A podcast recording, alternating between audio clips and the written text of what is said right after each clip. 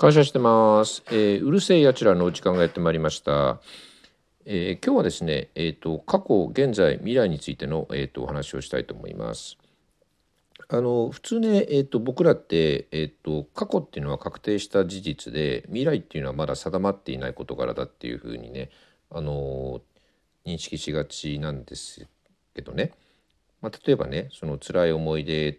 をね、今でも引きずってる方もいらっしゃるでしょうし。まあ、あの老後が心配だとかね、えー、と来年会社が潰れてるんじゃないかっていう不安をねもあの今抱いてる方もいらっしゃると思うんですけどあの過去のね、えー、と思い出も、えー、と未来の心配も共にあの、えー、と今どう感じてるかっていうことなんですよね。だから、えー、と過去に戻ってるわけでもないし実際に未来に行っているわけでもなくて今、えー、と自分の頭でどう思ってるかっていうことなんですよね。っていうことは、えっと、今が大切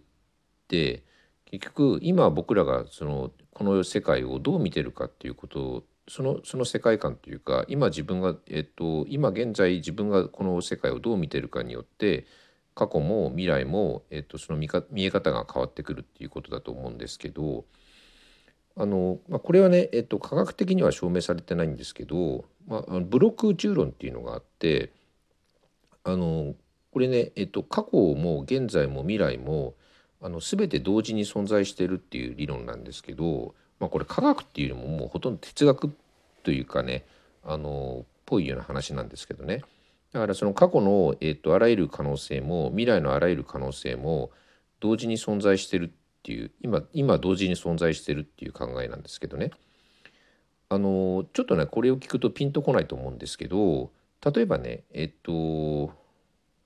1万枚のその映画スクリ映画館のスクリーンがあってそこに1万本の映画がね同時にこう一斉の背で流れた時にその1万枚のスクリーンをねえっと見た時に一体何が、えっと、始まってるかさっぱりわからないじゃないですか。いろんなものが同時に始まってるんで。人間のその情報処理能力っていうのには限界があるんでだから例えばねその、えっと、一つの映画の、えー、一コマ一コマっていうかね例えば、えっと、映画、まあ今は DVD とかになってますけど、昔はその、えっと、1秒間に24コマ、こう、コマが流れていくんですけど、そうやってコマがね、連続してこう流れてって、それでこう流れができてきて、それを見て、やっと人間ってその、何が起こってるかっていうのが理解できる。まあ、その、その、そういう、まあ、情報処理能力が、えっと、人間の脳っていうかね、頭にあるので、結局、その時間っていうのは、あの人間がその情報処理っていうかこの世界をを認識するために、えっと、必要な、えっと、なんていうのかなあのフレームっていうかあの人間にとってその時間っていうのが必要だっていうあのことだと思うんですよね。あのこのこのこの世界で展開していくことを理解するために必要だっていうことだと思うんですけどでまあ、このなんかねこのブロック宇宙論っていうのはちょっと分かりにくいかもしれないんですけどあの木内鶴彦さんっていう方がいらっしゃってねこの方あの、えっと、日本で唯一30分間あの死亡してた方なんですって。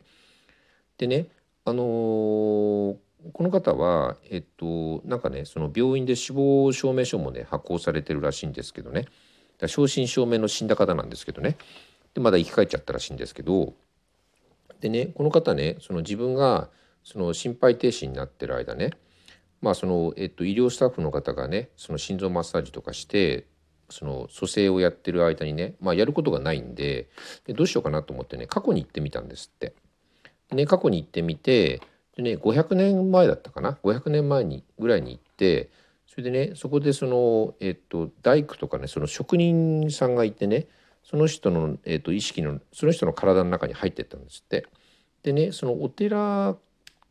の修復か建立かなんかに携わっててみたいでねその職人さんが。ただねその木内さんはそのお寺のねえっと柱にねあのなんかね証拠を残してやろうと思って自分名前をね自分の名前をそこにねあの明らかに自分が書いてあって分かるような特徴を残して名前をねあの書いたんですって。でその500年前から戻ってきたんですって現在にね。それでそのお寺をねえっと、特定して行ってみたら本当にその自分の名前が書いてあったんですって。でなんかね今はちょっとやばいんでそのえっと書かれてる文字の書かれてるところはね確かね今立ち入り禁止とかになってるっていう話なんですけどでねもっとすごいのはあのね木内さんはね未来にも行ってみたんですって。で未来に行ったらねあの2つのね映像が重なってたんですって。で1つの映像は自分がその60代とかのね老人になっててそれでお孫さんとたちと談笑している映像だったんですって。でもう一つの重なってる映像っていうのはえっと荒れ果ててその木とかもなくて荒れ果てた地球の映像だったんですって。でまあそれは何だろうあの環境破壊とかで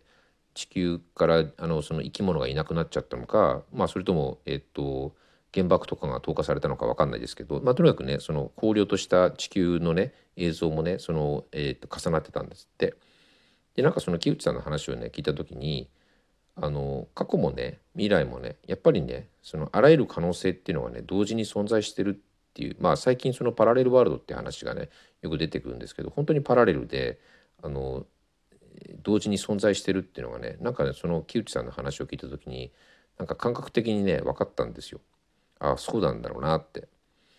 でまああのこれをね信じるか信じないかっていうかだって一緒に僕もね臨死体験にね木内さんと一緒に行ってねもし帰ってこれなかったら本当にそのままあの世に行っちゃうんでねちょっと体験するわけにはいかないんですけどね。であのひとりさんはねその過去っていうのはあのいかようにも変えられるし未来も明るいんだっていう話をね繰り返し、まあ、あのおっしゃってるんですけど僕もその通りだと思うんです。あのねあの過去にも、えーと、未来にも縛られないあの人生っていうのは多分すごい幸せだと思うんですよね。だから今はもちろんね充実したというか今はそのあの輝いて生きてればね当然あのその人生っていうのは幸せな人生だと思いますしねもちろんねあの過去に引きずられてる人もいますし未来を心配してる方もいると思うんですけど、まあ、でもねあのあらゆる可能性がねあの人間には用意されてるって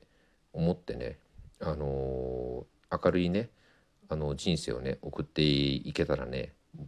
いいんじゃないかなって僕は思いますしね、うん、僕もねそういうふうにねあの生きていきたいなって思ってます。それでは皆様ごきげんよう。